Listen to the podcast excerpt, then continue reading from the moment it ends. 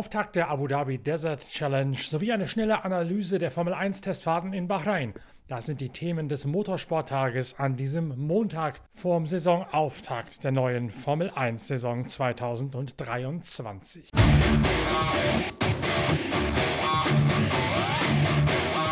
Und damit heiße ich, Norbert Okenga, euch herzlich willkommen zu einer neuen Folge von Pitcast, dem Podcast eurer Lieblingszeitschrift Pitwalk. Und genau diese, eure Lieblingszeitschrift Pitwalk, ist gerade mit einer neuen Ausgabe in den Handel gegangen, beziehungsweise natürlich zunächst einmal zu allen Abonnenten und Vorabbestellern. Die müssten nämlich am Samstag, allerspätestens heute, je nachdem wie die Post mitgespielt hat, die neuen 180 Seiten Racers Finest Motorsportjournalismus vom Allerfeinsten direkt nach Hause geliefert bekommen haben. Es handelt sich um das Heft mit der Cover Story Goldene Ära 3.0, in deren Verlauf wir sehr genau analysieren, was die neue LMDH-Kategorie für die 24 Stunden von Le Mans, die IMSA-Serie und die Sportwagen-WM auszeichnet. In dem großen Themenblock zur LMDH, recherchiert von mir direkt bei den 24 Stunden von Daytona im Januar, da vergleichen wir die technischen Konzepte jedes einzelnen Modells der LMDH-Klasse, schauen ganz besonders auf den außergewöhnlichen Porsche-Motor, lassen die Teamchefs von Chip Ganassi über Roger Penske bis hin zu Michael Schenk zu Wort kommen, was die neue Klasse so reizvoll macht, und lassen Simon Pagenaud, unseren Exklusivkolumnisten, erklären, wie man solch einen LMDH mit seinem Hybridantrieb tatsächlich fahren muss. Ein weiteres großes Thema in der neuen Ausgabe von Pitwalk ist natürlich die Formel 1, unmittelbar vom Saisonauftakt in Bahrain. Unser Autor Achim Schlang hat ein Porträt von Didier Pironi, dem 1982 verstorbenen so charismatischen Ferrari-Piloten, gezeichnet. Achim Schlang hat Didier Pironi in seiner Funktion als Rallye Racing Formel 1 Reporter persönlich gekannt, ist sogar mitgefahren auf der MS Colibri, hat eine Testfahrt gemacht in jenem Boot, mit dem Pironi später beim Powerboat Offshore Racing im Ärmelkanal tödlich verunglücken sollte. Wer könnte also wirklich ein gefühlvolles Bild von Didier Pironi besser zeichnen als Achim Schlang? Unsere aktuelle Formel 1-Reporterin Inga Stracke ist dagegen sehr eng mit Mick Schumacher, dem Sohn von Michael Schumacher, und hat sich in einer großen Titelgeschichte dem Alltag von Mick Schumacher bei dessen Vorbereitung auf die Formel 1 gewidmet. Auch das eine höchst lesenswerte Geschichte. Inga Stracke werdet ihr am Freitag hören mit einem neuen Podcast gemeinsam mit Timo Rumpfkeil, unserem Experten. In dem nehmen wir dann die Formel 1 Generation 2023 sehr genau unter die Lupe. Ebenfalls mit zum Inhalt der neuen Ausgabe von Pitwalk ein Riesenspecial zum Thema Marathon-Rallye-Sport, Rallye Dakar.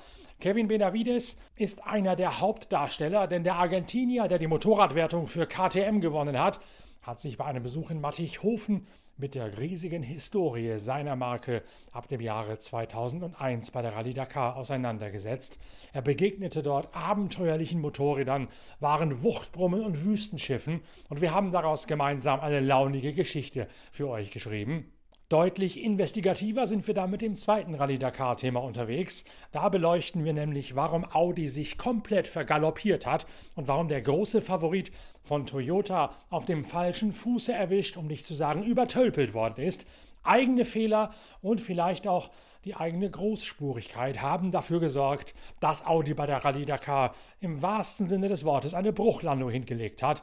In der neuen Ausgabe der Zeitschrift Pitwalk erfahrt ihr ganz genau, wie es zu dieser Bruchlandung kommen konnte und welche Hintergründe es gibt. Hintergründe, die Audi mit Sicherheit nicht sonderlich gerne lesen wird, die allerdings direkt mal ans Tageslicht gefördert gehören nach diesem spektakulären Verlauf, nach diesem spektakulären Scheitern von Audi, dem großen Vorabfavoriten in der Wüste.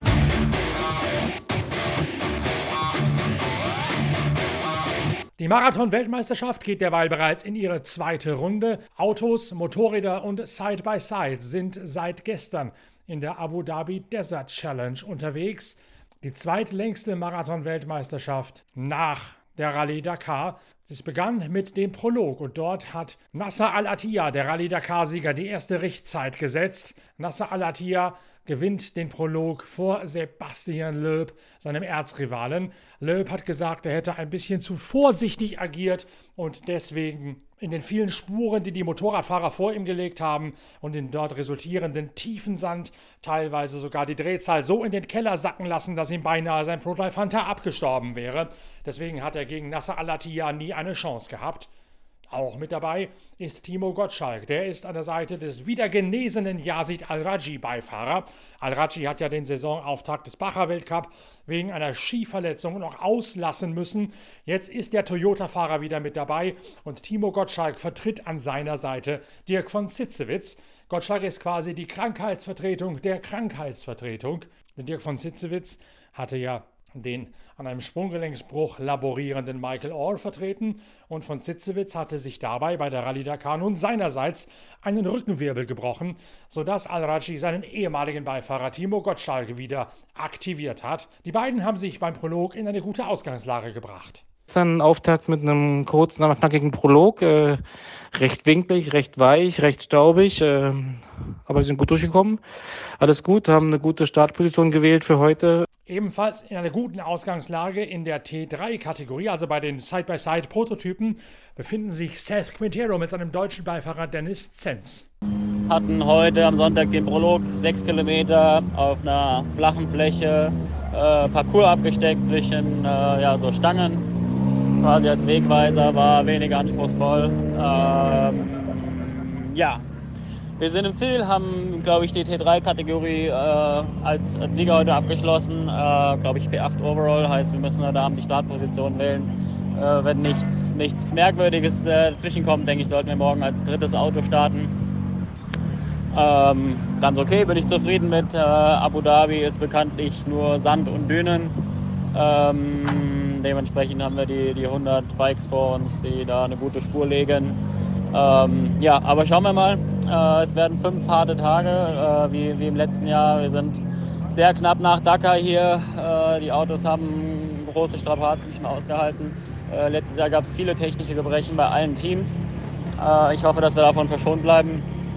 Morgen geht es auf die erste Stage über 250 Kilometer. Äh, die Hälfte davon sollten wir schon kennen laut Briefing. Äh, die zweite Hälfte ist äh, ein Teil vom letzten Jahr.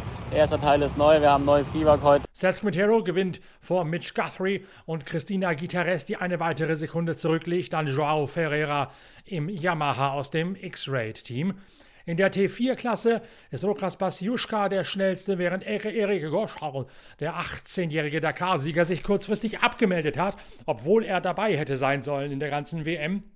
Goschau muss gerade Abitur machen und dann zur Universität einrücken und möchte deswegen den Fokus auf seine Schulausbildung legen und erst im kommenden Jahr in der WM angreifen, inklusive der Rallye Dakar 2024. Bei den Motorrädern präsentiert sich ein gerupftes Feld. Matthias Walkner ist noch in Talgau bei der Reha nach seiner Rückenwirbelstauchung. Und Kevin Benavides, der Hauptdarsteller in der neuen Ausgabe der Zeitschrift Pitwalk, der hat sich beim Shakedown vor der Desert Challenge einen Oberschenkel gebrochen und ist deswegen ebenfalls nicht mit dabei. Der erste Sieger im Prolog bei der Rallye, bei der Rallye Desert Challenge ist Pablo Quintanilla auf einer Honda.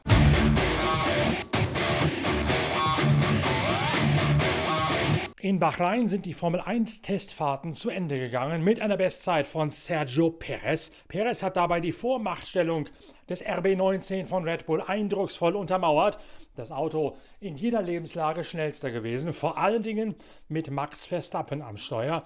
Stärkere Vorderreifen, die in diesem Jahr erstmals von Pirelli zum Einsatz gebracht werden, helfen Verstappen, der hin und wieder noch mit Untersteuern zu kämpfen hatte im Vorjahr, merzen die einzige Schwachstelle noch weiter aus und Verstappen konnte immer reagieren. Wenn ein anderer mal irgendwann schneller war als er, dann hat er kurz nochmal nachgelegt und sich bis zum letzten Anrennen von Perez, als er nicht mehr selbst gefahren ist, sondern seinem Teamkollegen den Wagen überlassen hat, immer als erster etabliert. Auffällig dabei vor allen Dingen, Verstappen fuhr nur mit jenen weichen Reifen, die auch in Bahrain die, die weichsten sein werden, nicht mit noch weicheren, wie beispielsweise Mercedes oder Ferrari. Red Bull klar die schnellsten beim Test, vor Ferrari, deren beide Fahrer, Carlos Sainz und Charles Leclerc, sehr dicht beieinander gewesen sind. Ferrari leidet immer noch unter Posieren bei niedrigem Tempo, muss härtere Federn fahren als Red Bull und ist deswegen über die Curbs und über die Unebenheiten nicht so gut unterwegs wie der RB19, deswegen nur Zweiter.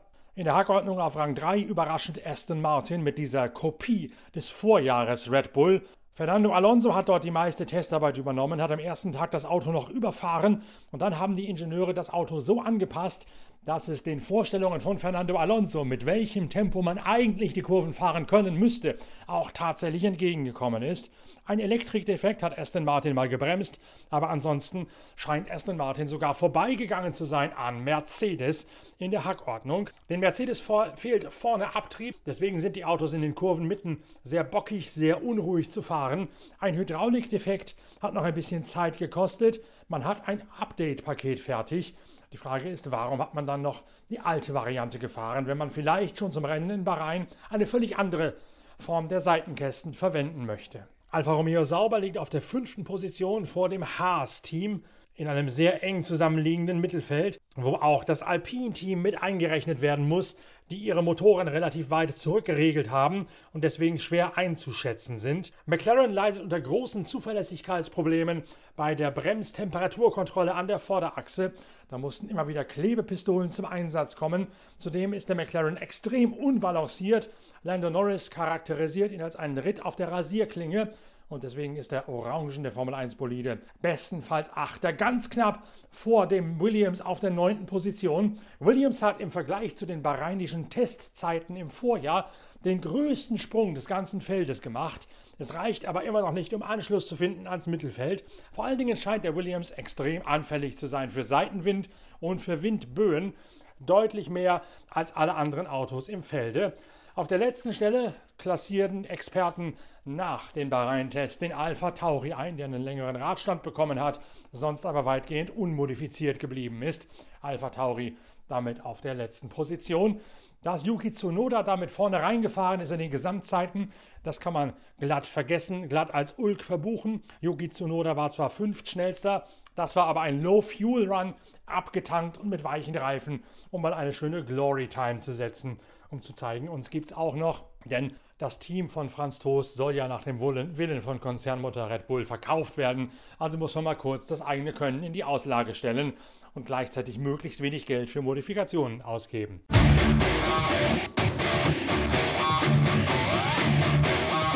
So viel ein schnelles Update vom Montag des Motorsports in der Woche vorm Großpreis von Bahrain. Wir sind bereits morgen wieder für euch da mit der ersten echten Etappe der Abu Dhabi Desert Challenge Lauf 2 der Marathon-Weltmeisterschaft. Und parallel bereiten wir auch die Vorschau auf die Formel 1-Saison 2022 vor, mit Timo Rumpfkeil als Experte und mit Inga Stracke, unserer Formel 1-Reporterin, ebenfalls als Gast von mir, Norbert Okenga. In der Zwischenzeit wird die neue Ausgabe der Zeitschrift Pitwalk an den Markt gehen, am Freitag im gesamten deutschsprachigen Raum zu kaufen. Natürlich jetzt immer noch vorzubestellen auf der Internetseite pitwalk.de. Lohnt sich bestimmt, da die 180 Seiten Motorsport vom Feinsten zu kaufen. Und die Wartezeit auf die nächste Ausgabe von Pitcast zu überbrücken. Bis dahin, tschüss, danke fürs Reinhören, euer Norbert Okenga.